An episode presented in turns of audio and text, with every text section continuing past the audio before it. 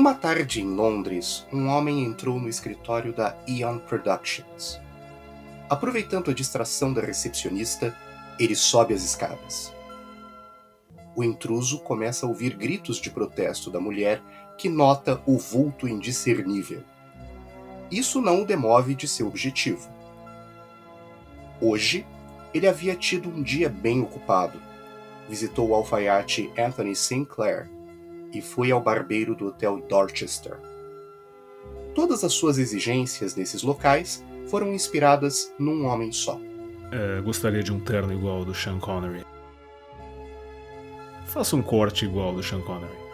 O intruso agora se encontrava na soleira da porta de Harry Saltzman, que estava ao telefone sentado de modo preguiçoso em seu escritório. O homem, exibindo um Rolex em seu pulso e todo vestido como alguém super bem sucedido, de repente começou a falar tentando esconder o seu sotaque australiano. Acho que vocês estão procurando por um novo James Bond.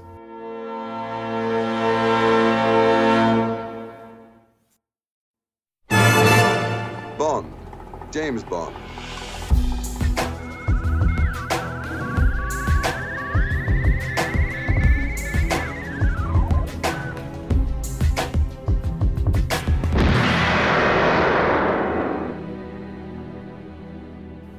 Muita ação, suspense, efeitos especiais e, isso mesmo, amor. No mais romântico dos filmes de 007, o agente conhecerá e se casará com a sua única e verdadeira paixão, a condessa Teresa de Vincenzo, a Tracy. Encarregado da operação Manicômio, Bond iniciará sua missão em Portugal. Lá, ele tentará obter informações sobre o paradeiro de Ernst Stavro Blofeld, o chefe da organização terrorista Spectre, e conhecerá a sua futura esposa de uma maneira um tanto quanto inusitada, salvando-a de cometer suicídio.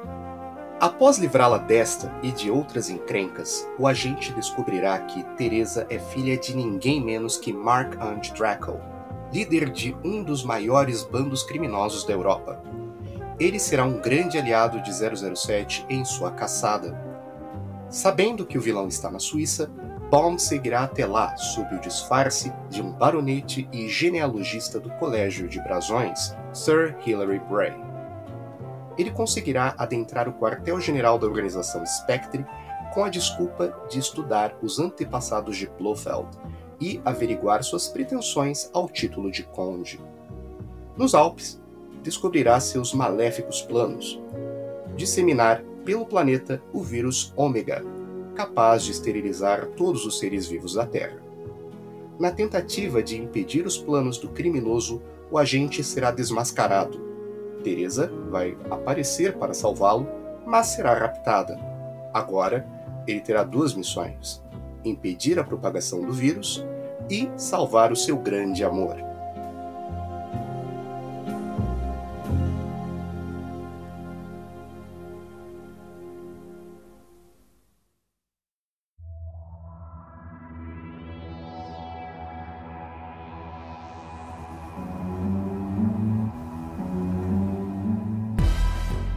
Produzido por Harry Saltzman e Albert R. Broccoli, com o roteiro de Richard Maybaum, diálogos adicionais de Simon Raven e dirigido por Peter Hunt. Este é 007 a Serviço Secreto de Sua Majestade de 1969. E você está ouvindo ao quintessencial Bond, James Bond, o podcast feito por e para Bond maníacos, onde nos aventuramos no incrível mundo do agente 007. Eu sou Yuri de Faria. E eu sou o Thiago Verpa. Embora tenha sido injustamente ignorado em seu primeiro lançamento, A Serviço Secreto de Sua Majestade foi o filme de 007 que colheu os frutos da sua genialidade só anos depois. Isso nunca aconteceu com outro cara. Como um bom vinho, este filme fica ainda melhor com o passar do tempo. Afinal, neste filme 007 tem todo o tempo do mundo. Ou será que não? Hoje vamos celebrar aquele que é talvez o maior legado de James Bond ao cinema, inspirando grandes cineastas da atualidade e reverenciado por fãs puristas fleminguianos. chegamos ao fim da década de 60 com 007 a serviço secreto de Sua Majestade.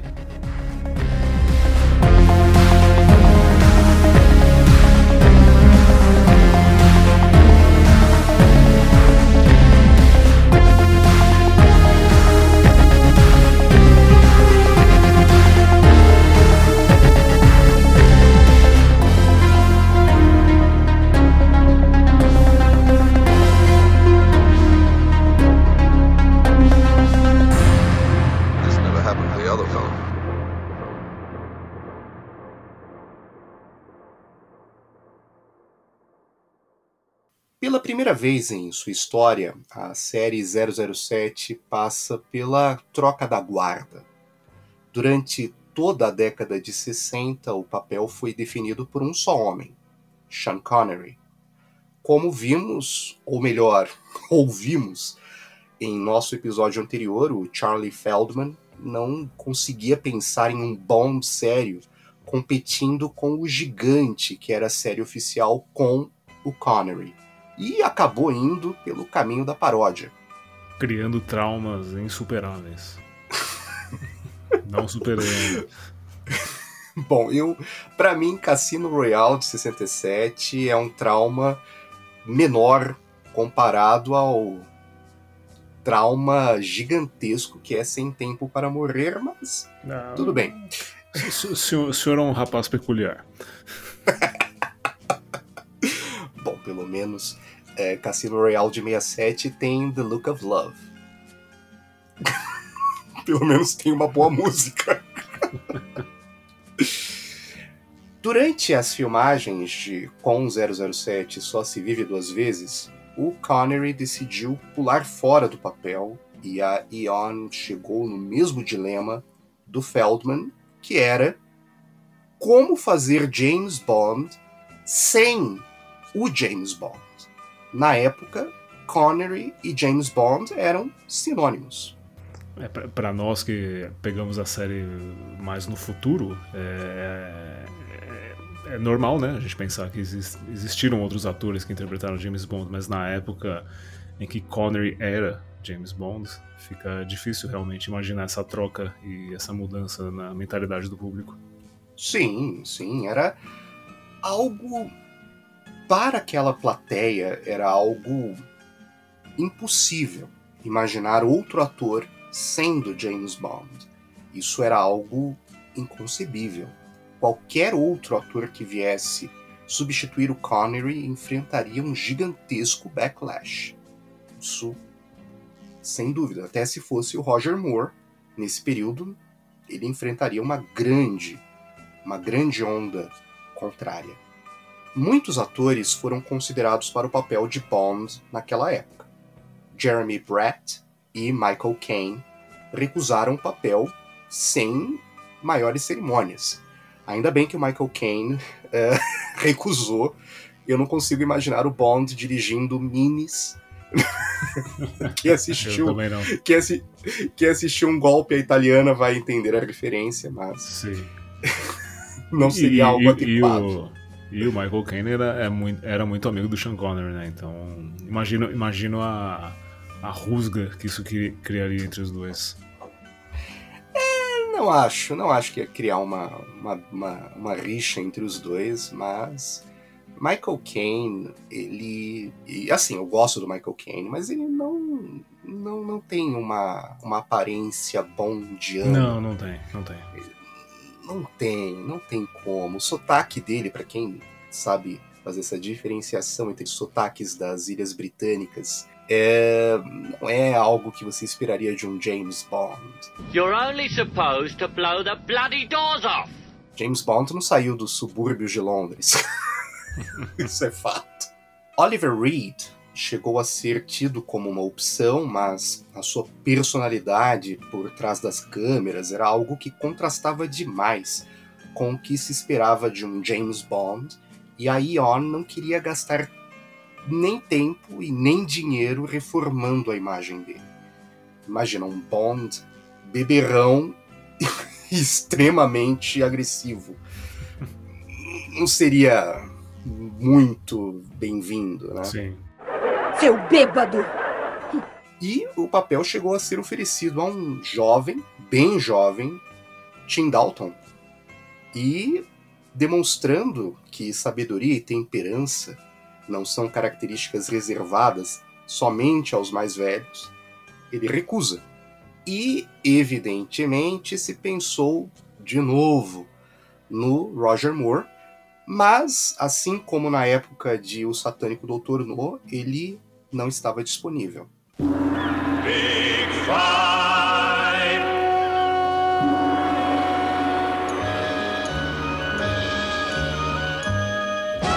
Big fries are coming by. Big Fry. Here comes Big Fry with exotic Big Fry Turkish Delight, full of Big Fry Eastern promise. Big Fry Turkish Delight. Cause big fries are coming by. Big Fry.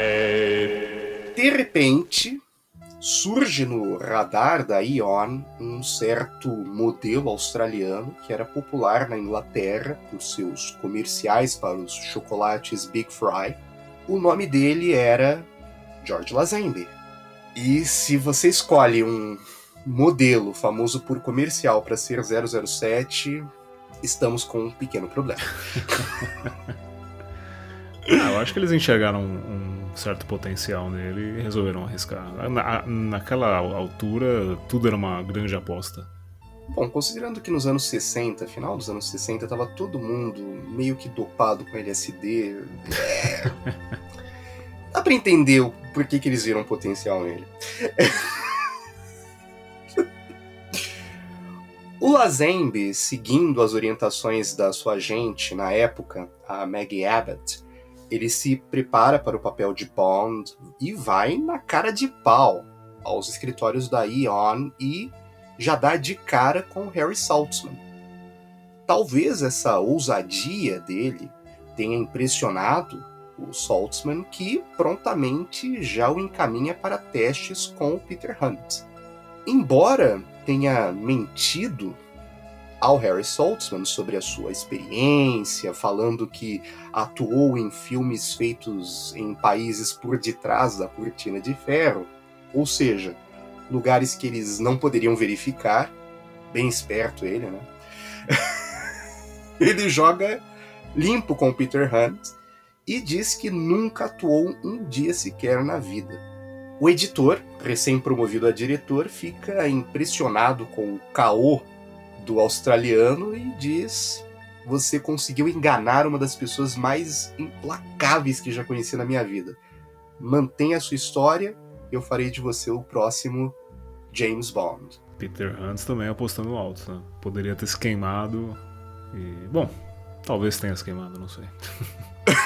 no fim das contas, né? Bom, considerando que ele nunca mais dirigiu um filme de 007 na vida, nem mais editou um filme de 007 depois disso, Sim. eu acho que ele se queimou feio. Eles, eles Mas- ol- eles olhavam pro Hunt e, e lembravam do, do George e falavam, não, não, não, não, não. A culpa, é- a culpa é sua. A culpa é sua. Bom, espero que é, tenham essa mesma, essa mesma impressão ao olharem ao, no, no Kerry Fukunaga e nunca mais tragam ele de volta à série. Ah, eu, Mas- eu, eu acho que não volta mesmo. Mas enfim, talvez querendo dar o troco na dupla Saltzman e Broccoli por estes o terem deixado de lado no filme anterior, o Peter Hunt viu no Lazenby um potencial enorme e, quem sabe, até poder repetir aquilo que o seu mentor, Terence Young, fez com Sean Connery no começo da década.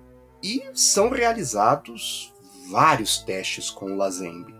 Porém, é na cena de luta que ele se sobressai, quebrando o nariz, não intencionalmente, é, do dublê russo Yuri Borienko.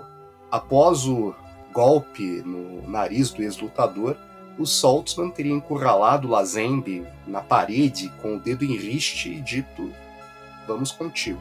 Eu, eu- eu fico tentando entender como que eh, Lazambi não sabia que ele tinha que conter o soco, né? Não era pra bater de verdade. Bom, considerando que ele era. é, Ele era tipo um Connery, um Connery australiano, né? tipo, bruto e sem, sem muito refinamento nessa altura. Então, é igual, por exemplo, a gente vai falar disso no, quando falarmos de Os Diamantes São Eternos, mas o Connery ele não era o tipo da pessoa que é, lutava de mentirinha no, Uhum. no set de, de filmagem. É, e é por isso que os dublês eles tinham um enorme respeito pelo Connery, porque Uhum. quando ele batia, ele batia pra valer. Mas, mas os dublês estavam cientes disso, né? O Lazembe, ninguém, ninguém sabia o que esperar. Mas batia como uma mula. Já tava coice? É, mas pelo visto o Lazenby ele herdou né, essa característica né, é, do Connery em bater pra valer. Ele quebrou o nariz do cara. Tem as fotos do, desse teste, o nariz lá do, do lutador russo saindo sangue. Sim, é. foi, foi algo que, que marcou. Considerando que o Lazenby, na prática, seria sucedido pelo Roger Moore como um Bond diferente do Connery, o Moore ele é bem, mas bem diferente dessa abordagem, porque o Moore, ele, acho que quando ele batia no, no set de filmagem, nem fazia barulho. Sim. Ai, ai, ai. Nem Daniel Craig também sabe bater direito, mas vamos lá. Não, não, não. não. Aí, aí o senhor assim. É, Por exemplo, vam- vam- vamos fazer aqui uma suposição. Dos Bonds que nós tivemos até hoje, qual deles seria bom de briga? Vamos lá. Eu aposto, eu aposto todas as minhas fichas no Lazembe. Não, eu, eu, eu aposto no Craig porque, in- inclusive, ele treinou alguns meses de Krav Maga aí pra dar realismo às lutas. Eu também sou barra fui um praticante de Krav Maga, então tenho meu respeito nesse ponto e gosto muito da- das cenas de ação do, do Craig, pra, pra sua tristeza. Bom, eu apostaria da seguinte forma: Lazembe seria um que ganharia uma luta contra todos os? Bonds, seguido pelo Connery, depois seguido pelo Dalton e seguido pelo Brosnan. De resto, na minha opinião, iria tudo apanhar. Sem chance de segundo round. Mas vamos lá. A partir dali, eles tinham o novo James Bond. Lazenby se torna, até hoje, o intérprete mais jovem de 007, assumindo o papel com 28 anos na altura. Eu imagino que isso nunca mais vá se repetir na série James Bond, ter um intérprete assim tão, tão jovem a assumir o papel. Porém, o Broccoli não estava inteiramente investido no ator modelo australiano e continuava procurando por um novo ator para ser 007. É fácil perceber que a dupla não estava na mesma sintonia de outrora. E, como foi acordado no filme anterior, eles revezariam protagonismo de filme em filme. Enquanto Só Se Vive Duas Vezes foi um filme Broccoli, este aqui seria um filme Saltzman. Ainda bem! É, visto o ódio nutrido por com o 007 só se vive duas vezes pelo senhor, imagino que o alívio né, quer saber disso. Bom, nada contra o Cubby Broccoli, mas nesses filmes em que ele teve protagonismo durante a crise entre ele e o Saltzman, a qualidade parece despencar a cada vez que ele pega o protagonismo. Ele só acerta o passo quando a parceria acaba lá no meio dos anos 70, mas pelo amor de Deus, os filmes que ele teve protagonismo só se vive duas vezes. Diamantes são eternos. O Homem com a Pistola de Ouro, pelo amor de Deus. São filmes indefensáveis. Sim. Meu, até defensores da Terra plana têm ma- maior facilidade para defender seu argumento do que eu defender esses filmes. Aí, Como? Diamantes são eternos, nós concordamos unanimemente. Bom, tem coisa boa ali, né? Tem, por exemplo, Charles Gray. Just a jump to the left. With your hands on your hip. Não. Não. Eu não canso de citar o Charles Gray nos nossos, nos nossos episódios. É, e pensar que um episódio inteiro falando sobre ele. Não, é- Quando a gente for falar dos Blofelds, vamos ter um episódio só para os Blofelds. a gente vai ranquear todos eles, vamos colocar todos eles em ranking. E eu acho que o Charles Gray vai ficar acima do Christoph Waltz. Hum, não. Eu acho que vai, eu acho que vai. Ele pelo menos é divertido. Ele pelo menos é divertido. Ele faz a gente rir. Eu vou mencionar essa cena no, no episódio de Diamonds, né? Mas já adianto que toda vez que eu vejo aquela cena em que o Connery atira na testa dele com, com aquela pistola, lá, sempre me lembra aquele meme daquele filme, filme, entre aspas, nacional, que a mulher leva um tiro na testa também e faz ai. Santana, acabe com ela. Ai!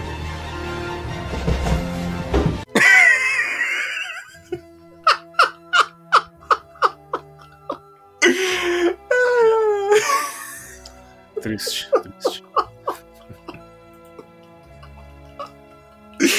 É aquilo que eu digo. Os Diamantes São Eternos é uma comédia de 007. É uma paródia, é um filme, uma paródia bem feita, talvez.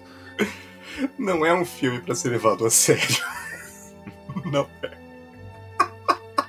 O que é triste se a gente for pensar que a, a gente veio de um filme que é bem sério, né? Que é o a Serviço Secreto de Sua Majestade, e a continuação é esta, esta bomba. Bom, eu. É que assim. e A gente vai desenvolver esse argumento muito mais quando formos falar de diamantes, mas. Eu, eu- dou esse desconto pra Diamantes São Eternos, porque, em comparação com Só Se Vive Duas Vezes, é melhor. Por quê? Não, não. Só Se Vive Duas Vezes é um filme que é ruim e se leva muito a sério. É tipo como se fosse um comediante que tenta se levar muito a sério. Uhum. Tipo o Peter Sellers no, no Cassino Royale de 67. Tipo um comediante que se leva muito a sério e no final deixa aquele gosto ruim na boca. Porque fica ridículo. Agora, Diamantes São Eternos é um filme que ele sabe o que ele é. Ele sabe que é uma comédia, sabe que não é um filme sério, ele sabe disso. E embarca nisso. Ele vai, ele leva isso ao, ao limite. e, pra mim, pelo menos, tá ótimo. tá ótimo. Melhor do que vulcões ocos, é, um helicópterozinho de criança, é, Donald Pleasance. Nada contra o Donald Pleasance, mas o Blofeld dele é terrível.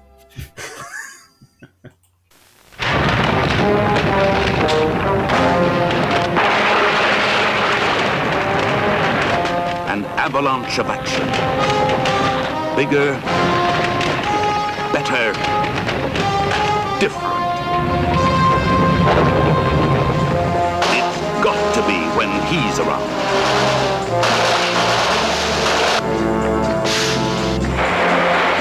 Vistas of sweeping splendor. Different. It must be so if he's in the picture.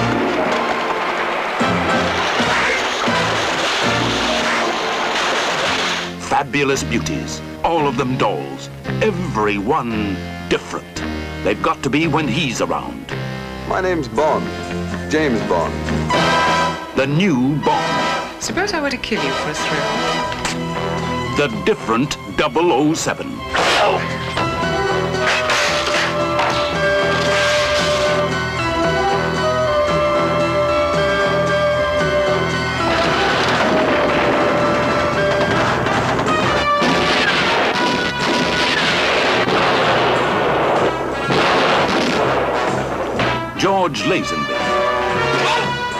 The different Bond from the same stable. Diana Rigg as the Comtessa, the different Bond woman. This one's got class and style.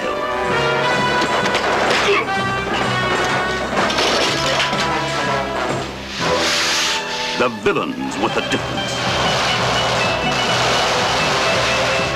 Telly Savalas as Blofeld, a new destructive force. with the difference. If my demands are not met, I shall proceed with the systematic extinction of whole species of cereals and livestock all over the world. Gabrielle Fazzetti as Draco, a tough mafia daddy with a problem child. Papa, where's James? Don't worry, he'll join us soon. But we can't leave him! Doesn't need your help. I will not go without You him! have to On the day you marry her, I'll give you a personal dowry of one million pounds. Oh, oh. oh. 007 times more exciting than your wildest dreams.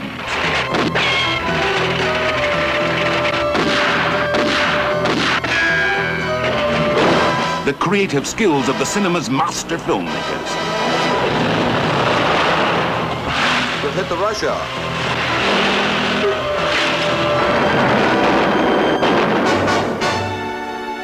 If you think you know your Bond, think again. This one's different. This one's got heart. I love you. I know I'll never find another girl like you. Will you marry me? Time enough for life to unfold all the precious things love has in store. We have all the love in the world. If that's all we have, you will find we need nothing more.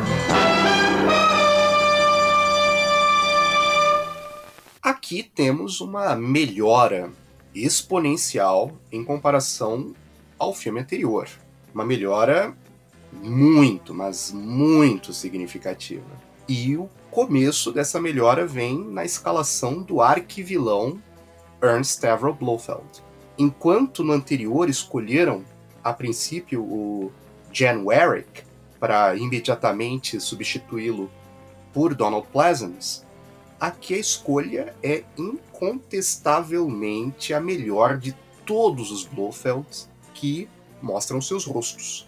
Terry Savalas. Finalmente. O Kojak. Finalmente um Blofeld é, ameaçador, né? Acho que de todos é o, é o que mais me agrada, pelo menos. Sim, de todos que mostram o rosto, o Savalas ele é a melhor encarnação de todos. É como eu digo, dos que mostram o rosto, porque o que não mostra o rosto, ou seja, a encarnação de Anthony Dawson barra Eric Pullman, não tem como competir, é imbatível. Mas dos que mostram o rosto, aqui nós temos uma melhora gritante, gritante. Sim. É só ver, por exemplo, um filme do, do Savalas, antes dele fazer A Serviço Secreto de Sua Majestade, um filme que se chama The Dirty Dozen. É um filme que ele fez com Lee Marvin, é, de Segunda Guerra Mundial, tal, que é, é como se fosse Bastardos Inglórios, Uhum. só que dos anos 60. Tipo, soldados não disciplinados que vão lá pra, é, pra matar nazista na, na Segunda Guerra Mundial. E o Terry Savalas é o mais indisciplinado de todos, é tipo nível vilão. Hum. então a gente acredita que foi uma excelente escolha para Blofeld.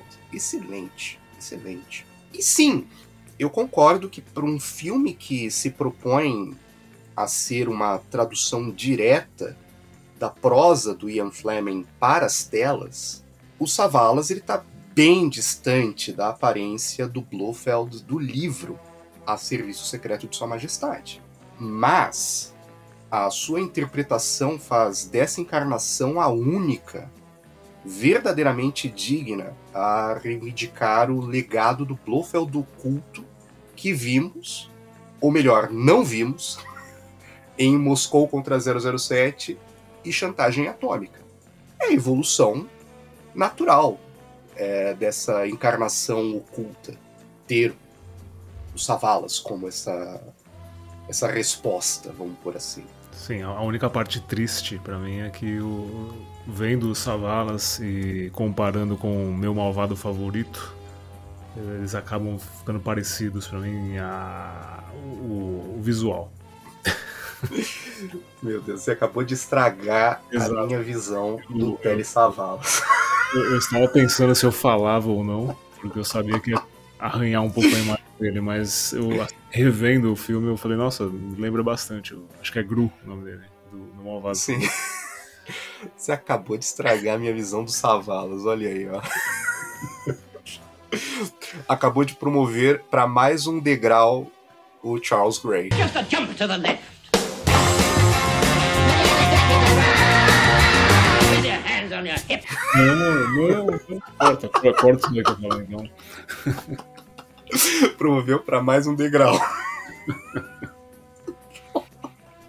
Mas não, é, o o Charles Gray nunca vai chegar no, no top 1 e 2. Nunca vai chegar. Ainda bem, ainda bem.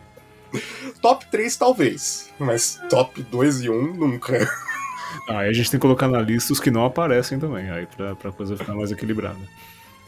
É, bom, considerando que tem duas encarnações que não aparecem, aí eu tô considerando o de Moscou contra 007 e Chantagem Atômica e Somente para Seus Olhos.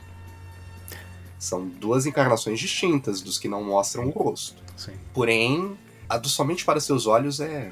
É, é mais uma piada do que uma coisa pra ser É, é como se fosse o Charles Gray, só que careca e na cadeira de rodas.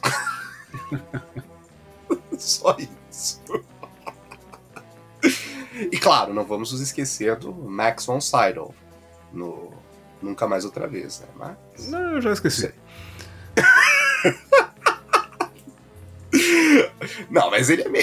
Vamos dar uma, uma pequena justiça. Ele é melhor que o Charles Gray. Ah, sim, sem dúvida nenhuma. Ele é melhor.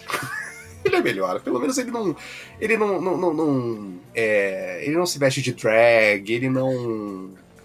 É, não leva tiro na cabeça igual lá aquele filme brasileiro. Enfim, ele não. Ele não faz essas bizarrices. Pelo menos não faz. Aliás, ele não faz quase nada no filme, mas enfim. Temos aqui, no entanto, que abordar a questão que incomoda a todos, todos sem exceção que assistem a série em ordem cronológica. Como raios o Blofeld não reconhece o Bond quando se encontram pela primeira vez neste filme? Afinal, eles teriam se conhecido frente a frente em Só Se Vive Duas Vezes. Pra mim, esse é o ponto. Talvez o único ponto extremamente negativo desse filme, porque realmente não. Não dá pra engolir que eles estão frente a frente lá conversando e, e não sabem quem são, entendeu? Eu, eu, fico, eu fico pensando. Tudo bem, eles queriam fazer uma.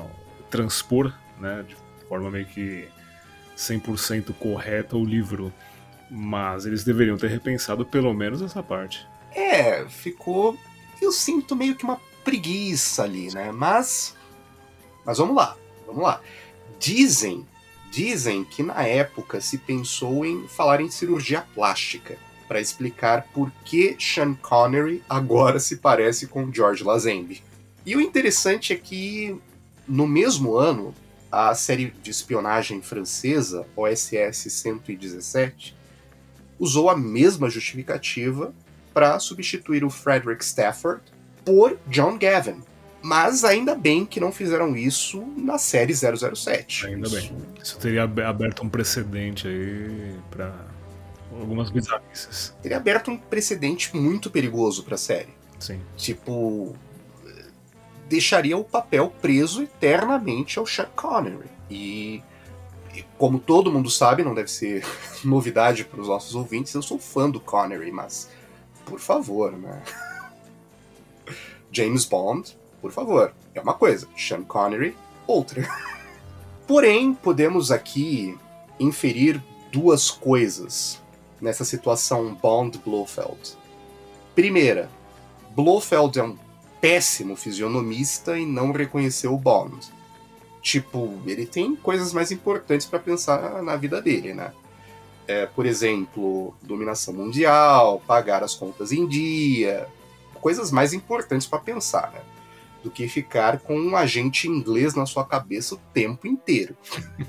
Apenas o agente inglês que destruiu seguidamente todos os seus planos. Eu, eu para mim estaria impresso com fogo na minha mente a rosto do, do Bond. É, acho que não. Acho que o Blofeld é tipo, eu não lembro desse cara, mas olha. Não é estranho. Tipo, eu não vou ficar com esse cara na minha cabeça. Eu tenho coisa mais importante para me preocupar na minha vida do que ficar me preocupando com um cara só. não. Ou dois, que eu acho que estaria mais adequado. O Blofeld ele reconheceu o Bond desde o começo e brincou de gato e rato com 007 até o limite, até onde fosse possível. E eu gosto de pensar que aquela cena do jogo de curling, onde o Blofeld ele nega ao Bond sair de Peace Gloria sequer para um mero passeio. Isso é uma prova dessa teoria. Eu gosto de pensar que isso é uma prova dessa teoria. Não, é, acho, acho bacana a teoria, mas para mim não, ainda não convence. Ainda não convence que eles foram tão cordiais um com o outro no primeiro encontro. Acho que já, já tem um, como se diz em inglês, né, já tem um bad blood aí no meio. Não sei, não sei. Porque assim, o Blofeld, como eu disse, ele pode ter reconhecido o Bond, tipo, ó, vou entrar nesse jogo, vamos ver até onde vai. Tipo, vamos ver até onde o Bond vai com esse com essa com esse disfarce de Hilary Bray. Uh, considerando que tem uma cena deletada, aliás, cena deletada ou cena não filmada, mas que estava no roteiro e tem fotos uh, dessa cena sendo ao menos ensaiada, em que o Bond ele visita o, o Colégio de Brasões em Londres, visitando o verdadeiro Sir Hilary Bray, como nós vemos no filme, e ele vê um objeto na mesa do, do Hilary Bray e ele pergunta quem foi que te deu esse objeto? E ele fala que foi o Firian, que é o assistente que nós vemos falando com Hilary Bray quando Bond chega na sala dele. E que ele teria sido recém-contratado e aquele foi um presente. E aí o Bond percebe dentro daquele objeto que tem um microfone.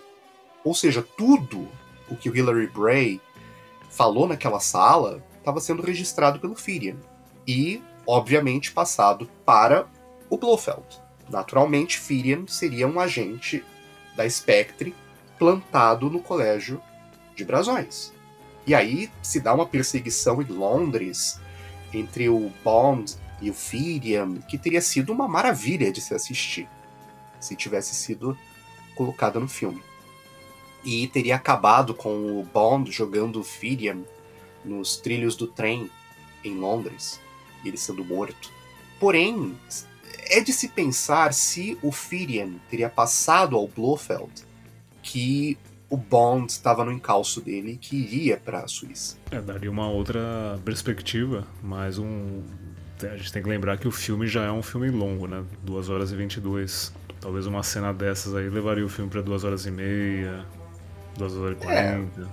É, é, mas não parece, não parece um filme longo. É, não, não, não, não, não mim, parece, não parece. Para mim não parece um filme longo. Não, eu não sinto esse filme como um filme longo. Não. Diferente de Só se vive duas vezes, que para mim é, é, é, mais curto que A Serviço Secreto de Sua Majestade, mas parece que dura uma eternidade. né? É, e nisso eu tenho que dar até um desconto para Sem Tempo para Morrer, que eu não senti, pelo menos a primeira vez que eu assisti no cinema, não senti como um filme que tem um tempo de duração enorme, é, é mais longo dos filmes do 007, mas a diferença esse aqui, a diferença que um bom editor faz, né, no filme. Sim, não, esse aqui é maravilhoso. Esse filme, A Serviço Secreto de Sua Majestade, é um filme que é longo, mas você não sente. E quando foi lançado na TV americana, foi mutilado criminal, de maneira criminal. É terrível, terrível. Mas enfim, independente da nossa interpretação aqui como fãs, a adaptação, ou melhor aqui colocando a deformação prematura de Só se vive duas vezes, atrapalha um pouco a narrativa desse filme. Todavia, não diminui seu valor. Eu, por minha vez, eu tento ver esse filme como um capítulo individual, desconectado do filme anterior e só ligado à chantagem atômica e aos filmes anteriores.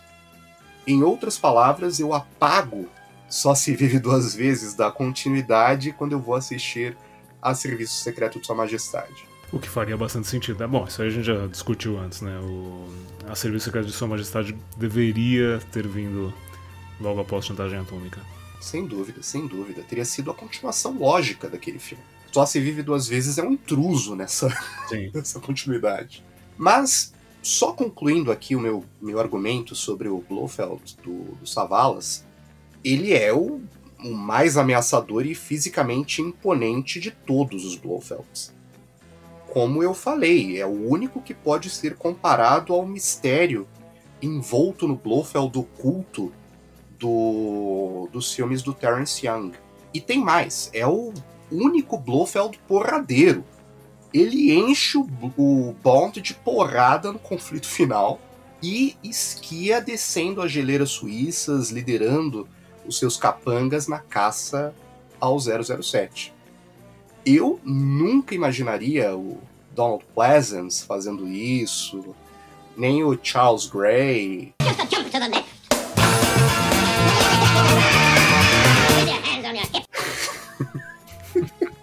Fala, eu sei o que você quer falar. Fale. It's just a jump to the left. Não, imagina o Charles Gray descendo as geleiras. Imagina ele rolando, rolando pelas geleiras. com aquela piteira com o cigarro ali. Ou de, peru de peruca, talvez. De peruca. Melhor não imaginarmos isso.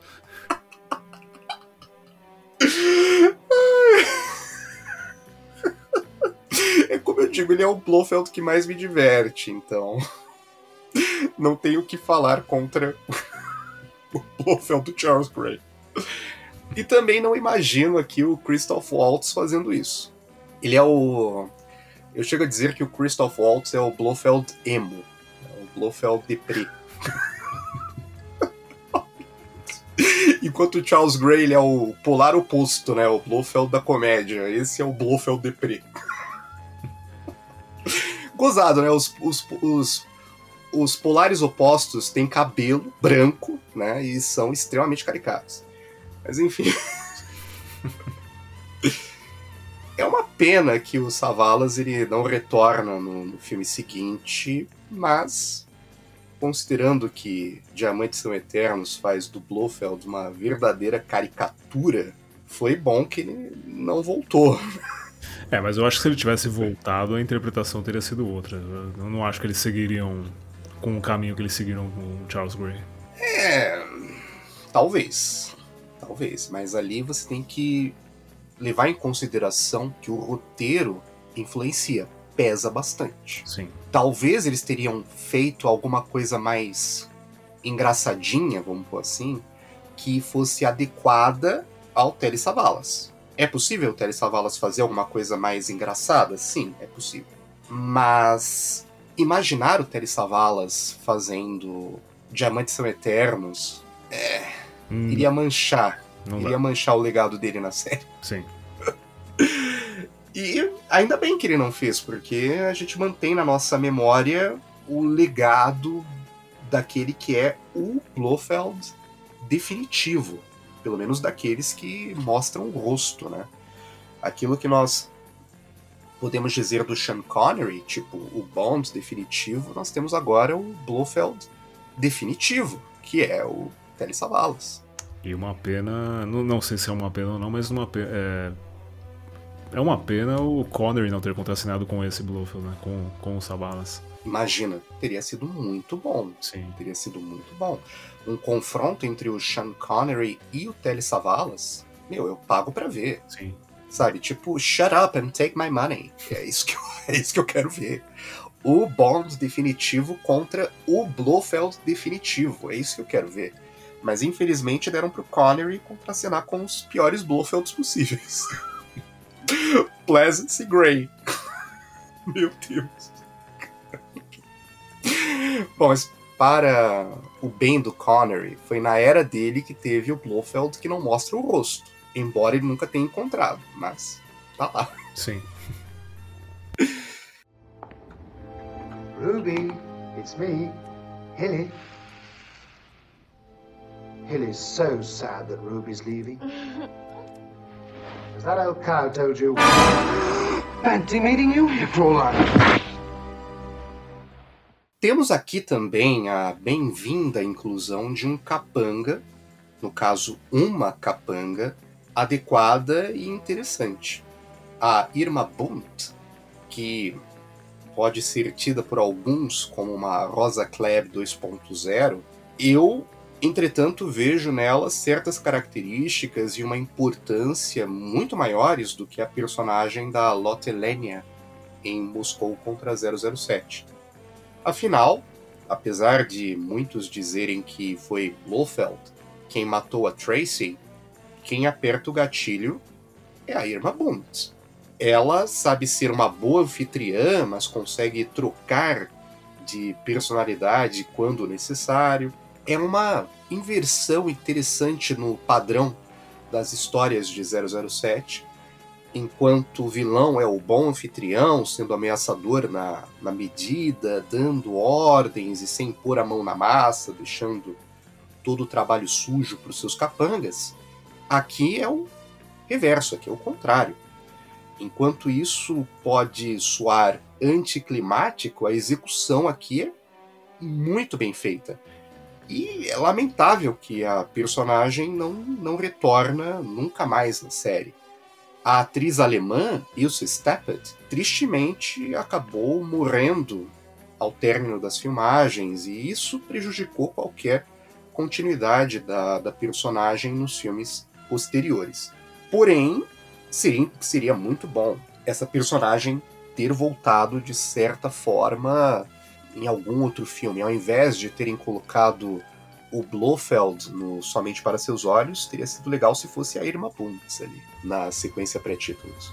Talvez, talvez. É, a gente sabe que. A gente vai abordar isso futuramente. A gente sabe que o Blofeld só está no, no, começo de Somente para Seus Olhos por causa de todas as questões legais, né? Eles não podiam mais usar o personagem, entre outras coisas. E aí resolveram fazer aquela piada, entre aspas, de meio que mostrando. É a, a, não precisamos do, do. É a rusguinha entre o Broccoli e o nosso Kevin McClory. Sim. É, é, é, algo desnecessário, sabe? Eu acho que eles poderiam ter trazido a personagem de volta ali na, na sequência pré-títulos, porque quem matou a esposa do, do Bond foi a Irma Bunt. Foi de fato quem apertou o gatilho.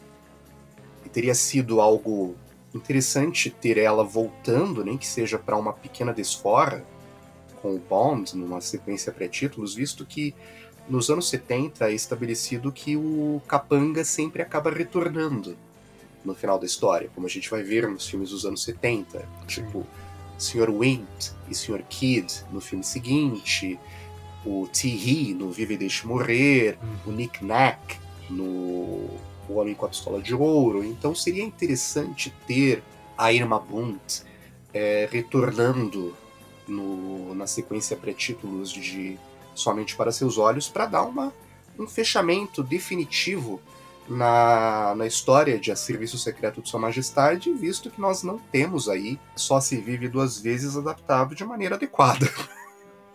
O que é uma pena. É, lamentável, lamentável. Mas, enfim, o Broccoli ele, ele optou por né, dar uma cutucada no Kevin McClory, o que, pelo menos na minha modesta opinião, foi desnecessário. Mas enfim.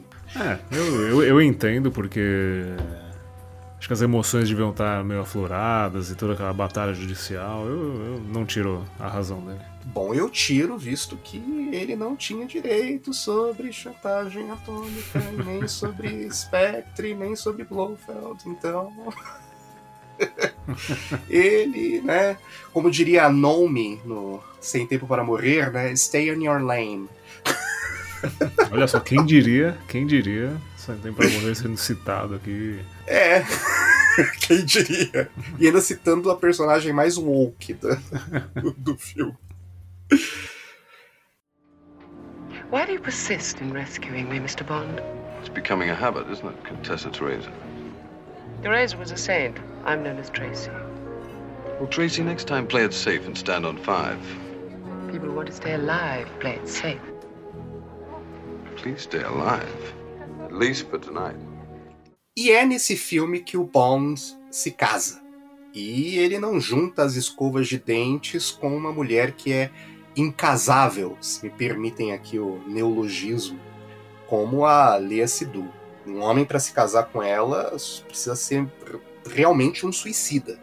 Vide Sem Tempo para Morrer, né? É. Spoiler: o Bond se mata no final de Sem Tempo para Morrer. É. Até eu me mataria me casando com a Lea. Ai, ai, ai. Bom, ele se casa aqui é com a Diana Rigg. E nessa época ela já era lendária, já era uma grande atriz nessa altura. Nessa época, a Diana Rigg já tinha uma carreira super bem estabelecida. Ela era a Emma Peel na série de TV Os Vingadores. Volto a repetir, Os Vingadores, não os da Marvel. Os Vingadores, a série de TV britânica de espionagem. É a segunda vez que os Vingadores e 007 se cruzam. A primeira vez foi com a Honor Blackman e não pararia por aí.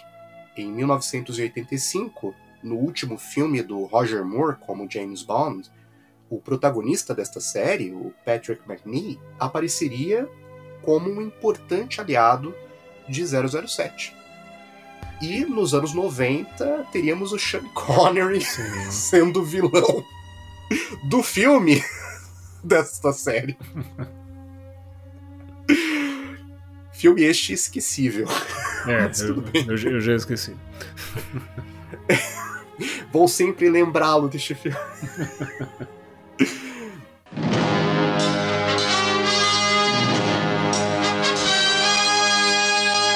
A escolha da Diana Rigg, uma atriz de lastro e de grande reputação, talvez seja para contrabalancear a inexperiência do Lazenby.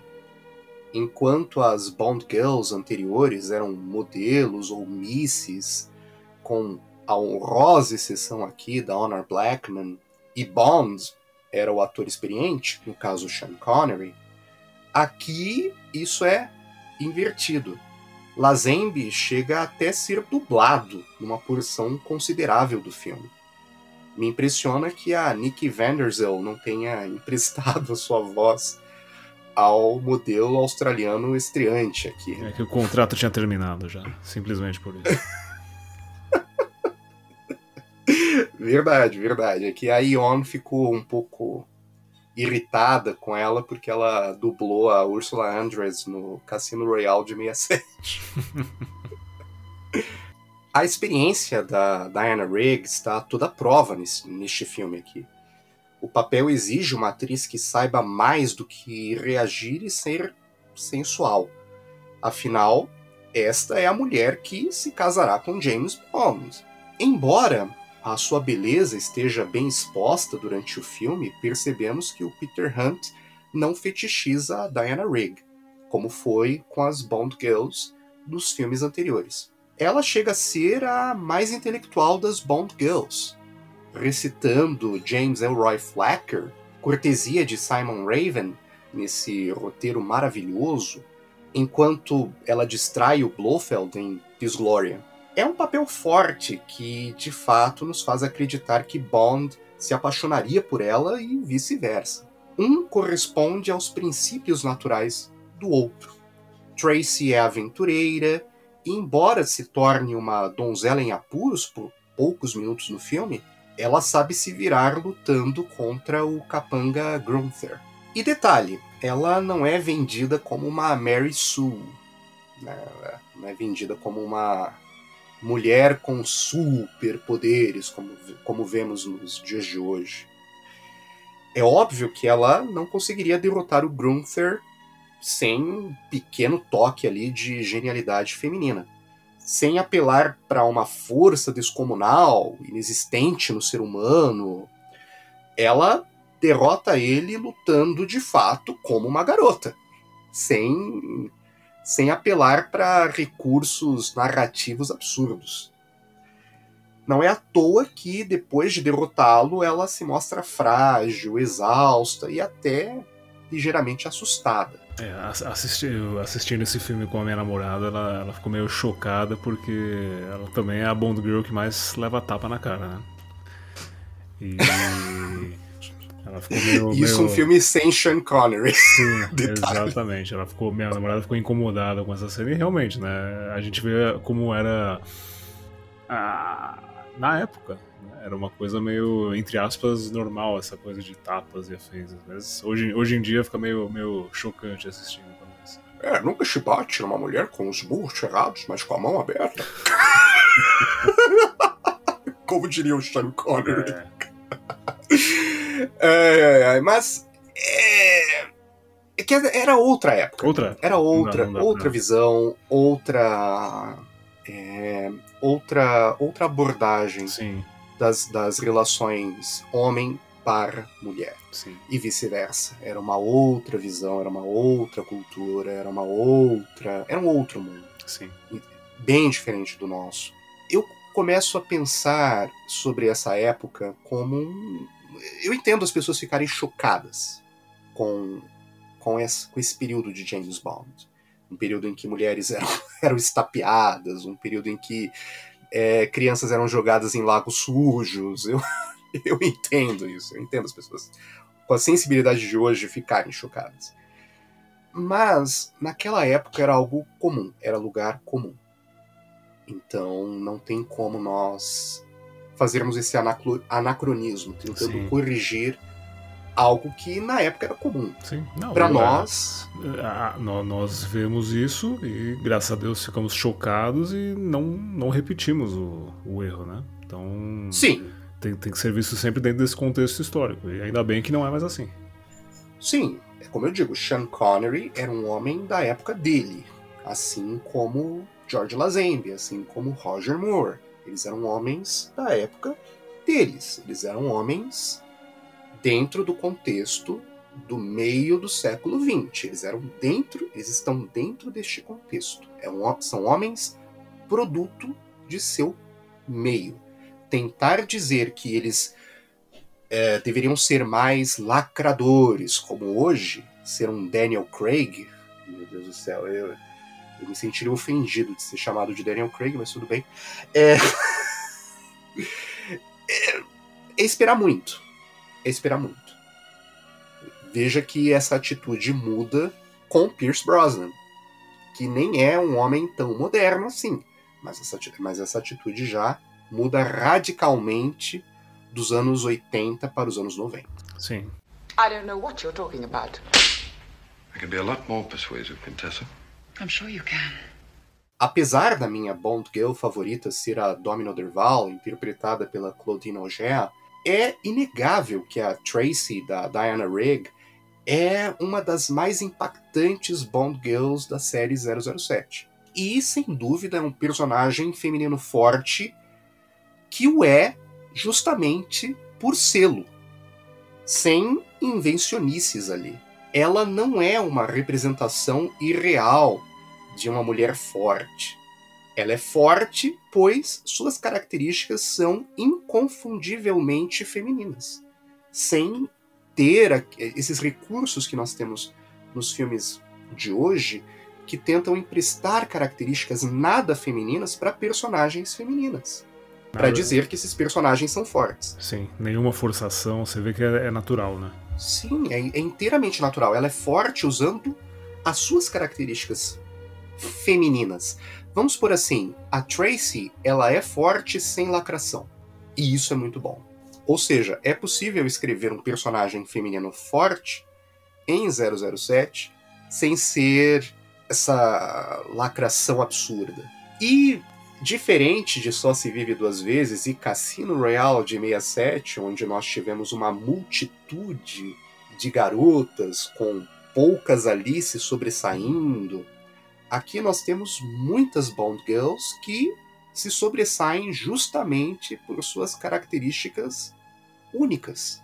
Bom roteiro gera bons personagens. Os Anjos da Morte do Blofeld nesse filme aqui são garotas memoráveis e que vão muito além de serem meros objetos de cena. A ideia de serem inocentes, colocadas numa situação tão absurda, é algo que poderia ser encontrado num filme do Alfred Hitchcock. A Ruby Bartlett, interpretada pela Angela Schuyler, que teve o azar de atuar em Cassino Royale de 67 como uma das filhas do, do M, é um excelente exemplo dessa inocência. Enquanto ela se crê estar em tratamento contra alergia a frango, ela está sendo transformada numa sleeper agent pela Spectre justamente por morar no interior da Inglaterra, ou seja, facilitando o plano do Blofeld de destruir a agricultura mundial. É, essa ideia de sleeper agents não é uma coisa que eu compro tanto no filme. Eu, eu, eu acredito, né? Eu, eu, eu, sei que na época era algo em voga, né? Tava em alta essa, essa coisa da hipnose, de ter agentes que às vezes nem sabiam que eram agentes infiltrados aí pelo mundo. Mas eu, eu não compro tanto essa ideia. Mas aceito, aceito, mas não, não acho tão cabível na minha opinião, pelo menos. É a ideia do candidato da Manchúria. Sim. Né, o candidato da Manchúria. O filme este que teve remake nos anos 2000, mas a versão com o Frank Sinatra nos anos 60 é muito melhor. Sim. Claro, baseado num livro do Richard Condon. Mas é, a ideia do inimigo interno, o inimigo que está no nosso seio, a ideia de alguém que é um inimigo, mas não sabe que é um inimigo é, é uma ideia sedutora para a ficção. Inteiramente sedutora. Sim, sim. Enquanto, enquanto, por exemplo, a ideia de um inimigo interno consciente, consciente de que é um inimigo, ou seja, os chamados quinta coluna, né, os quinta coluneiros, né, é, como nós vemos em filmes do Hitchcock, como o Sabotador, né, ou seja, o cara lá é de classe alta, que é simpatizante dos nazistas dentro dos Estados Unidos, sabotando o esforço de guerra americano. Isso, é, nos anos 60, já é meio que passei, já é meio que. Não, não é tão atraente na ficção, no, no, no meio da ficção. Mas a ideia de, alguém, de alguém que é inimigo sem saber que é inimigo ou seja, a ideia do candidato da Manchúria, é algo extremamente é, atraente na ficção até hoje. Sim. Se, se nós sim. formos ver. Só ver aquela série é, Homeland. Eu não sei se você já assistiu. já assisti, série. excelente. E voltando aqui a falar da Ruby, embora o Bond durma com ela e ela pareça se comportar diante do sexo com uma certa euforia de quem parece não estar tão experiente no assunto, né? é, a história que ela conta pro 007 antes de ser hipnotizada faz o Bond se espantar e ficar curioso de como ela foi parar ali, do interior da Inglaterra aos Alpes suíços. É uma profundidade tamanha um personagem tão pequeno. Isso é algo que eu sempre vou elogiar aqui, o Richard Baybaum, em seus roteiros para 007. O cara sabia escrever Bond para o cinema. Isso é inegável. Do not kill me, Mr. Bond. At least not until we've had a drink. Then if you wish, I'll give you another chance. I'm Draco, of Draco Construction. Uhum.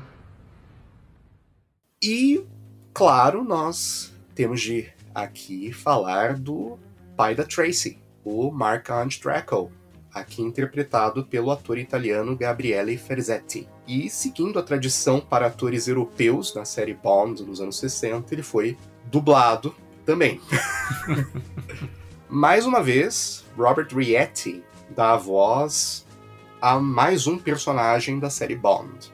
E Rietti já havia dublado Emílio Largo e o Tiger Tanaka nos dois filmes anteriores.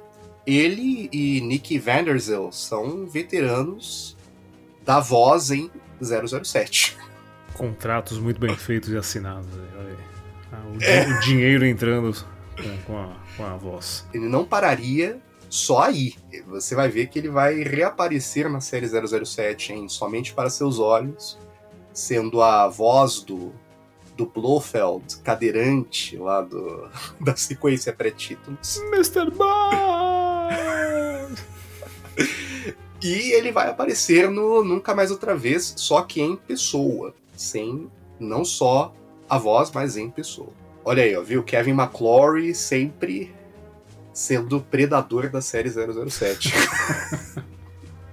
Pegando os talentos do, da Ion. É curioso aqui nós pensarmos que o genro do 007 seria essencialmente o chefão da máfia corsa. Não Corsa o carro, mas Corsa da Córcega. Na, na, verdade, na verdade é o sogro, né? Ah, é verdade, o sogro. Meu Deus, nossa, eu errei aqui o parentesco. é o sogro. Nossa, genro, meu Deus. É o sogro, né? Basicamente seria como se o Bond tivesse se casado com a filha do Blofeld. E sim, nos livros do, do John Gardner, o Blofeld ele tem uma filha, mas isso é uma discussão para um outro episódio mais futuro. Mas eu já vou dar um spoiler aqui: ele não se casa com a filha do Blofeld no livro. esse, esse spoiler. Enquanto em Só Se Vive Duas Vezes fizeram do Tiger Tanaka uma cópia bem simplória do Karen Bay de Moscou contra 007, aqui eles vão muito além da cópia. Eles aperfeiçoam. Novamente, bom roteiro gera bons personagens. O Draco é alguém que não esconde a sua natureza criminosa. Basta vermos que em vez de convidar o Bond para vê-lo, ele simplesmente manda seus capangas sequestrá-lo. Eu fico pensando aqui, eh, se a Tracy não tivesse morrido, como seriam as reuniões familiares com ele. É, a gente já tem uma amostra no, no, no, fim do filme No Casamento, quando ele e Amy estão conversando sobre missões e outras coisas, né? É engraçado. É. é Porém, ele se mostra um criminoso com um, senso, com um certo senso moral. E é dele que vem a informação crucial que leva à descoberta do paradeiro do Blofeld. E é ele, junto com a sua quadrilha, que invade e destrói Peace Gloria, arruinando o plano da Spectre. É interessante pensarmos que, enquanto o MI6 e as forças do bem é, simplesmente se dobraram às exigências do, do Blofeld, é o crime organizado da Córcega que vem ao resgate do mundo neste filme. É quase a mesma situação é, em M, o vampiro de Dusseldorf, do Fritz Lang, onde quem captura o serial killer infanticida do Peter Lorre não é a polícia, e sim os criminosos. É, um, é um, uma subversão da, da ideia que nós temos das instituições que viria a, a, entrar em voga nos anos 70, esse questionamento do, do establishment. É verdade. O Draco, ele é um personagem tão interessante que, ao menos para mim, ele está muito além de ser um clone do Karen Bay. Ele tem um carisma próprio e uma complexidade muito maior do que o Karen. A ideia de estarmos torcendo para um criminoso derrotar outro no confronto final é algo que, para nós aqui, no nihilista começo do século XXI, pode parecer algo comum, mas na época é de fundir a cuca. Mais uma prova do quão bem escrito foi este roteiro. Hoje, apesar de tentarem repetir essa complexidade, nunca chegam nem perto e se embananam todos. Eu duvido muito o Purvis e o Wade criarem um aliado tão cativante como o Draco. Eu não canso aqui de elogiar a genialidade do Richard Maybaum. Não canso mesmo. Um que me lembra bastante ele, que vem aparecer posteriormente, é o Columbo, Gosto bastante do, do Columbo e vejo certas semelhanças entre eles. Sim, sim, sem dúvida. É, o Columbo, ele, eu diria que é um dos últimos grandes aliados do 007. Sim. Um dos últimos. O Columbo, eu acho que termina com o Zukovsky. Dos grandes aliados do sim, 007. Sim. Termina com o Zukovsky. E detalhe, o Zukovsky não foi criado pelo Purvis e pelo Wade. foi criado no roteiro do GoldenEye. É triste, é triste não termos mais aliados assim em 007. é muito triste, porque isso é uma parte quase que intrínseca de 007. Ter um aliado cativante, um aliado que faz você de fato torcer. Mas parece que isso entrou em extinção. É incrível. Negativamente falando, claro.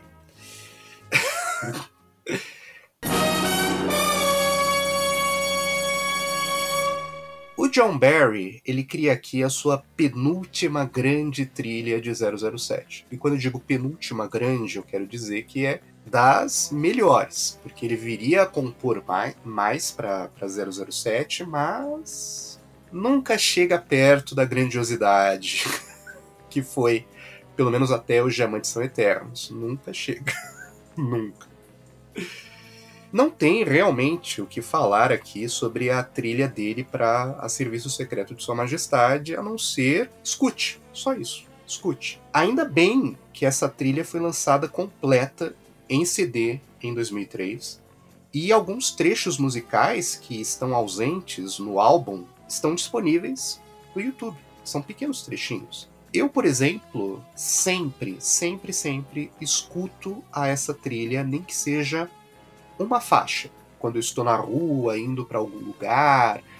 Enfim, essa trilha ela povoa o meu cotidiano. É uma trilha maravilhosa. Não, ouso dizer que talvez a melhor, viu? Talvez a. É que eh, a gente tende a misturar a. Ela tá tão inserida no meio da era Connery, né? Que a gente às vezes meio que cria uma separação, assim, mas para mim ela talvez seja a melhor feita pelo John Barry uma que eu também ouço bastante e sempre pego meu CD lá pra, pra rodar em alguns momentos. Ou às vezes eu tô fazendo alguma coisa, fazendo alguma atividade no computador, eu coloco pra ouvir também enquanto estou fazendo, eu acho fantástica. Ah, eu, eu fico aqui pensando dos anos 60, qual seria a melhor do John Barry. É difícil, é difícil escolher, muito difícil. Até num filme medíocre, e olha que eu tô sendo bem generoso em chamar de medíocre, que é Só Se Vive Duas Vezes, é, ele conseguiu fazer uma trilha maravilhosa. É o ponto alto da carreira dele, os anos 60. O ponto alto. Sim. Não é à toa que quando a Pixar foi fazer Os Incríveis, eles convidaram o John Barry para fazer a trilha, mas ele não topou porque, eles, porque o que a Pixar queria é que ele repetisse basicamente o que ele fez em A Serviço Secreto de Sua Majestade. Então ele não, não queria se repetir, então não.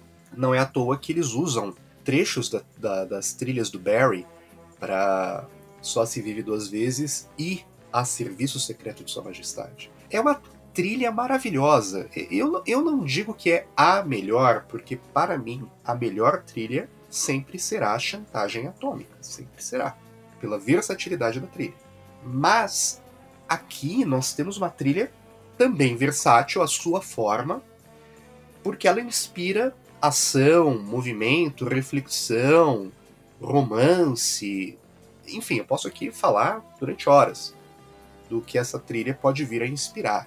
E, e, a gente pode até também ir um pouco mais a fundo e entender a trilha como uma, uma outra base, além de atores excelentes para contrabalancear a inexperiência do, do George Lazenby, a gente pode entender a trilha também como uma base para a, a, atuação dele. Eu, eu consigo ver dessa forma, assim, a trilha carrega o filme também, ajuda o filme nesse sentido. Não, a, a trilha complementa o filme muito bem, muito bem. Isso, quanto a isso não há dúvidas.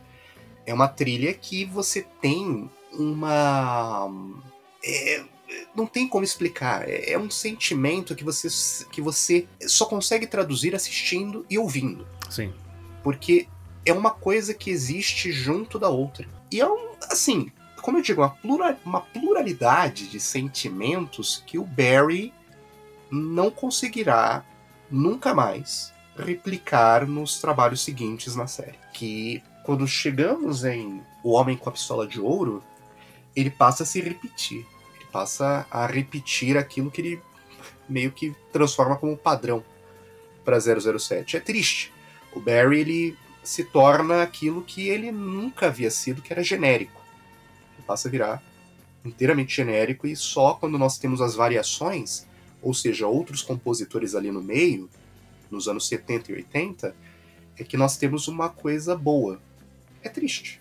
É triste, é triste. É, a gente tem que atribuir a, talvez a uma falta de respiro, né? E como você falou, quando intercala, meio que surgem coisas boas, mas eu imagino um atrás do outro deve ser certamente um pouco exaustivo, né? Ele veio numa toada de um filme por ano, depois expandiu um pouquinho, ficou dois, um intervalo de dois, assim. Mas eu entendo como um compositor talvez tenha cansado um pouco. É necessário ter uma certa pausa para você é... rever certas ideias e criar coisas novas. É, assim como eu disse do Connery, se o Connery tivesse parado em Chantagem Atômica, ele estaria acima de qualquer crítica. Não teria nenhuma crítica à performance dele no é, em James Bond. Seria perfeito. Não estou dizendo que não seja perfeita nos quatro filmes, mas é, é perfeita nos quatro primeiros, primeiros filmes, mas só se vive duas vezes. Diamantes são eternos e nunca mais outra vez, meio que deixam a desejarem muita coisa. Né? No caso do John Barry, se ele tivesse parado em Diamantes são eternos nunca mais ter feito trilha de 007 na vida dele, ele estaria acima de qualquer crítica. Ele ter continuado meio que o pôs a uma crítica do seu trabalho posterior. Que eu acho triste, como eu digo. Tem coisa boa no trabalho posterior dele após Diamantes São Eternos? Tem. Um bom exemplo é Marcado para a Morte. É um bom exemplo disso. Mas é num mar de repetições. Não tem como, por exemplo, discernir a trilha de Na Mira dos Assassinos da trilha de Octopus.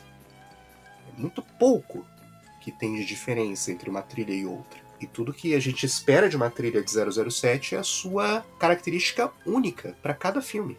Algo que se sobressai nos filmes dos anos 60. Cada filme tem a sua característica, tem o seu ambiente. A trilha de Moscou contra 007 não caberia na trilha de Só se vive duas vezes, que por sua vez não caberia na trilha de Goldfinger, e por aí vai. Sim. Cada uma é única. Assim como os filmes mudam a, a me fugiu a palavra agora. A fonte né? A fonte, até a fonte da letra, do, de como vai aparecer no cartaz, e a fotografia e os aspectos, a trilha sonora, como você falou, casa também nesse sentido. E aí, Sim. como você falou, tem, é, tem certas, certos momentos que a gente não enxerga uma separação, talvez, é uma coisa bem, bem comum. É. Obviamente, o comum do Barry é melhor que muita coisa, mas. Não, é, não até o Barry com preguiça ou seja, o Barry no auge da preguiça, que é o período de Octopus e na mira dos assassinos, Sim. ou seja, preguiça mor, o cara tá praticamente dormindo fazendo a trilha, ainda assim é melhor que Thomas Newman. Muito melhor. Prefiro Barry na preguiça do que Thomas Newman todo disposto. Prefiro. É, mas é triste a gente ver ele entrar na preguiça.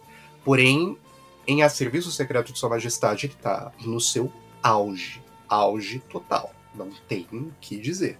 E apesar dele ter usado sintetizador de maneira bem discreta na trilha de Só Se Vive Duas Vezes, aqui ele usa desse recurso de uma maneira criativa. E era um recurso novo naquela época, nos anos finalzinho dos anos 60. E assim, ele usa esse recurso no tema que se repete durante todo o filme.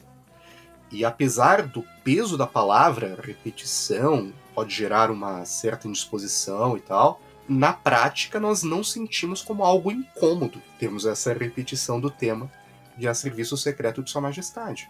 É a segunda vez, e até agora a última vez, que um tema principal de 007 é inteiramente instrumental. E o Barry faz isso valer muito a pena.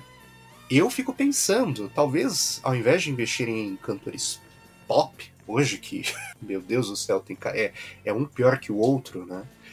É, talvez a saída seja um tema instrumental para o próximo filme, quem sabe? Gostaria de ver. Gostaria de ver isso. Não, não sei na mão de quem, não sei se na mão do Hans Zimmer, não sei se na mão de outro compositor, mas o, o tema de A Serviço Secreto de Sua Majestade é um, é um dos meus preferidos.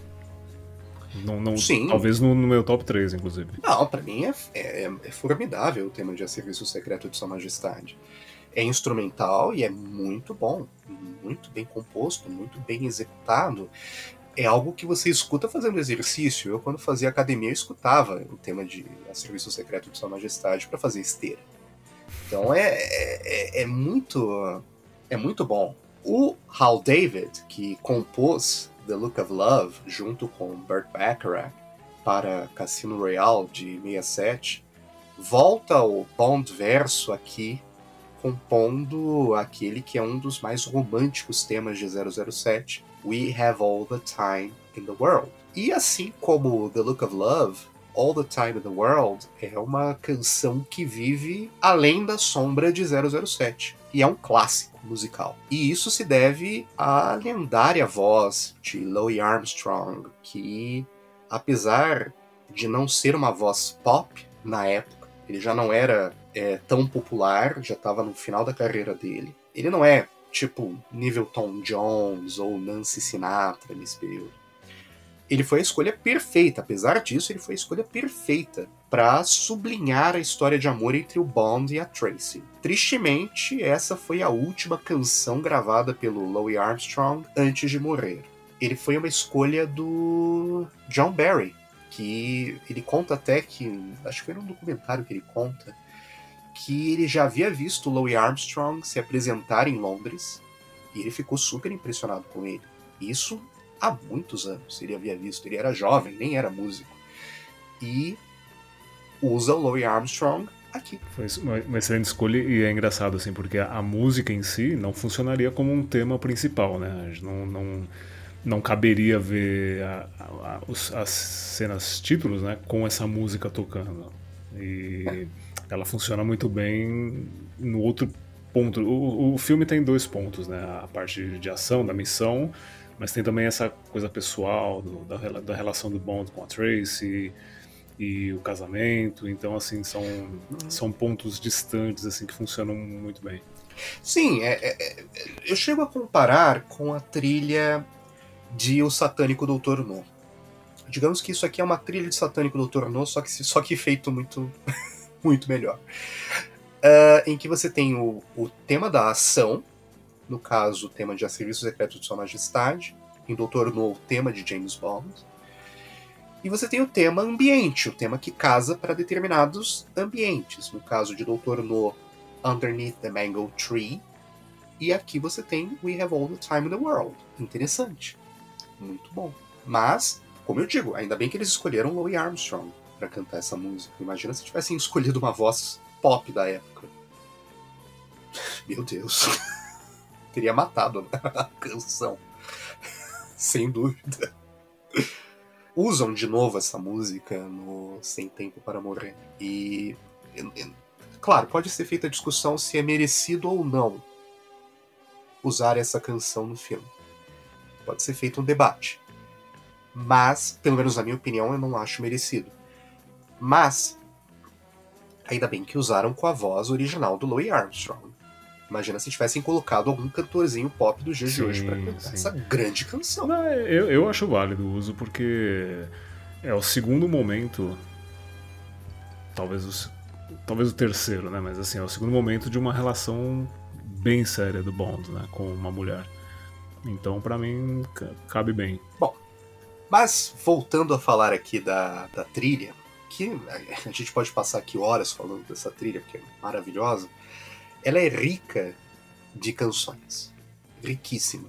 Na minha opinião, acho que é a única trilha de 007 que tem uma, sabe, uma, uma grande quantidade de boas canções. E todas elas muito bem apropriadas, muito bem adequadas aos seus momentos dentro do filme e até fora dele, que, pode, que podem ser usadas fora do filme. Uh, Do You Know How Christmas Trees Are Grown? É uma adição que pode parecer estranha e até meio anti-Bond na história musical de 007, mas ela cai como uma luva para representar o clima natalino da, da vila suíça do, do filme. É, se, se, se, a, se uma pessoa que não viu o filme ouve essa música na trilha em, separado, fica, fica uma coisa meio deslocada, né? Mas a gente que tem o conhecimento do filme, quando você vê no filme, cai muito bem. É, não, é, é uma música que eu coloco todo Natal. não, mas é, tipo, casa com o filme. é uma música de fundo. Não tem como ser uma música protagonista, como We Have All the Time in the World, Sim, que tem o sim. seu espaço. Não, é uma música de fundo. Mas funciona muito bem. Muito, muito bem. E ela é interpretada pela Nina Van Talent, que teve uma história de vida, no mínimo, curiosa, se envolvendo com Clifford Irving e depois provando que o autor nunca havia se encontrado com o bilionário excêntrico Howard Hughes e que o livro do Irving, fazendo a biografia do Hughes, era uma completa farsa. Howard Hughes, que nós vamos até é, ligeiramente falar sobre quando falarmos de Os Diamantes São Eternos, visto que ele é a, a inspiração para o Willard White. Sim. né? Sim. Não, e ele também teve um certo papel na- nas filmagens de, de Os Diamantes São Eternos, sendo um cara que ajudou as filmagens em Las Vegas e tal. É, mas tá aí, ó. Howard Hughes envolvido com 007 meio que indiretamente nesse filme. O John Barry, ele também compôs mais outra canção para o filme, e também cantada pela Nina, nunca foi usada no filme. Detalhe, nunca foi usada, mas foi gravada para o filme, que se chama The More Things Change. Talvez tentando ali atenuar a troca do Connery pelo Lazenby. E, assim, ela tá ausente da trilha, mas aparece no álbum Ready When You Are JB, que é um álbum lançado pelo Barry, no ano seguinte. As canções escritas para este filme, Cassino Royale de 67 e 007 contra o Foguete da Morte, qualificam Hal David como um dos maiores letristas que já emprestaram seu talento para a série 007. Sua canção, We Have All the Time in the World, entrou no imaginário popular e retornou à série nesse novo filme Sem Tempo para Morrer, se tornando a primeira canção a retornar em sua forma original num filme posterior da franquia. Assim como The Look of Love merecia ter sido ao menos indicada ao Oscar, mas não foi. Nem- Sem comentários. Bom, considerando que Billie Eilish e Sam Smith ganharam Oscars por suas canções, É trágico. nada me impressiona sobre o Oscar com o 007. Nada, nada, nada, nada. Far up. Far out. Far more. James Bond is back on Her Majesty's Secret Service. And this time, they drop a mountain on him. Albert R. Broccoli and Harry Salzman present Ian Fleming's On Her Majesty's Secret Service. On a steel cable, on a racing bobsled, on a ton of dynamite, on one ski. Back comes Bond. Down comes the mountain. On comes the excitement. In the biggest 007 adventure of them all. On Her Majesty's Secret Service. George Lazenby, Diana Rigg, Kelly Savalas. On Her Majesty's Secret Service. In color from United Artists. Entertainment from Transamerica Corporation. This picture has been rated M. Mature audiences. Na astronomia, culminação é o ponto mais elevado, a altura máxima atingida por um astro em seu movimento diurno. Não há dúvidas que a Serviço Secreto de Sua Majestade é a culminação do Bond dos anos 60. Podemos perceber isso já na sequência de créditos criada por Maurice Binder, destacando a passagem do tempo com taças de martini virando ampulhetas, relógios e cenas dos filmes anteriores. Claro, ali também se afirmava a continuidade da série, implicando que Lazenby e Connery são o mesmo personagem. Mas é inegável que todos os acontecimentos anteriores da série levaram aos eventos deste filme. Se Bond, como série, precisava de uma conclusão nos anos 60, ela foi dada com este filme. Aqui temos um, um episódio que foge da fórmula e sem tentar ser o que não é, o que é bom. Não tenta reinventar a roda. Não é uma deformação ou negação de tudo que a gente viu antes. É um compromisso com tudo o que 007 representava naquela época. Podemos dizer que A Serviço Secreto de Sua Majestade é o fim de um ciclo? Sim, sem dúvidas. Seria o fim da série em si? Se pudéssemos escolher aqui um fim para a lenda de James Bond, talvez pode ser aberto um bom debate. Durante toda a década de 60, Bond foi quem ditou a norma dos filmes de ação no cinema era um campeão de bilheterias e a grande maioria dos filmes da época queriam emular 007 de uma forma ou de outra. Era Bond quem ditava as tendências da época, com o fim da década e o surgimento de filmes mais violentos, mais cínicos, o afrouxamento dos limites que os cineastas poderiam ir e as desilusões que marcaram a década de 70, Bonds acabou se tornando um seguidor das tendências, como nós veremos daqui para frente. Talvez seja esse clima aí de fim de festa do, do ano de 1969 tenha falsamente guiado o novo agente do Lazembe, o Ronan O'Reilly, a aconselhar o ator modelo a desistir de Bond. Na premiere do filme em Londres, o Lazembe ele apareceu como um verdadeiro hippie. Não tão escandaloso como o Smoking Pink a lá Austin Powers do Craig na estreia de Sem Tempo para Morrer. Eu prefiro o Lazembe hippie do que o Craig Austin Powers. é, aquele, aquela, aquela roupa do Craig realmente não deu. É, não dá para descer não dá para descer aquilo lá. É, só que a, o Lazembe hippie irritou o Broccoli e o Saltzman. Na época do Paz e Amor, uh, o Bond ele era coisa de reaça, como diriam os progressistazinhos de plantão. A recusa do Lazembe em seguir na série, frente a um contrato de sete filmes, foi prejudicial para ele e para a série 007. Enquanto o ator modelo amargaria um ostracismo cruel nas décadas seguintes, fazendo filmes B de Kung Fu em Hong Kong, a série entraria a década de 70 numa tremenda crise de confiança e, sejamos honestos, sem rumo algum. Competindo com filmes mais ousados e com com roteiros mais sombrios, como Operação França, filmes que eram mais gritty, vamos por assim, filmes de ação mais gritty. A série 007 só encontraria o seu rumo, o seu lugar dentro do, do imaginário cinematográfico dos anos 70 de uma maneira mais segura só em 1977, em 007, O Espião que Me Amava, quase 10 anos após a serviço secreto de Sua Majestade. Um dos piores, ele mesmo amarga essa, essa decisão, acho que até hoje, né? Apesar dele ainda colher frutos do, do, do único filme, o único trabalho que ele fez na série, eu imagino que deve ser bem frustrante ver como a coisa foi se seguindo e, e como ele ficou fora desse barco. É, é triste.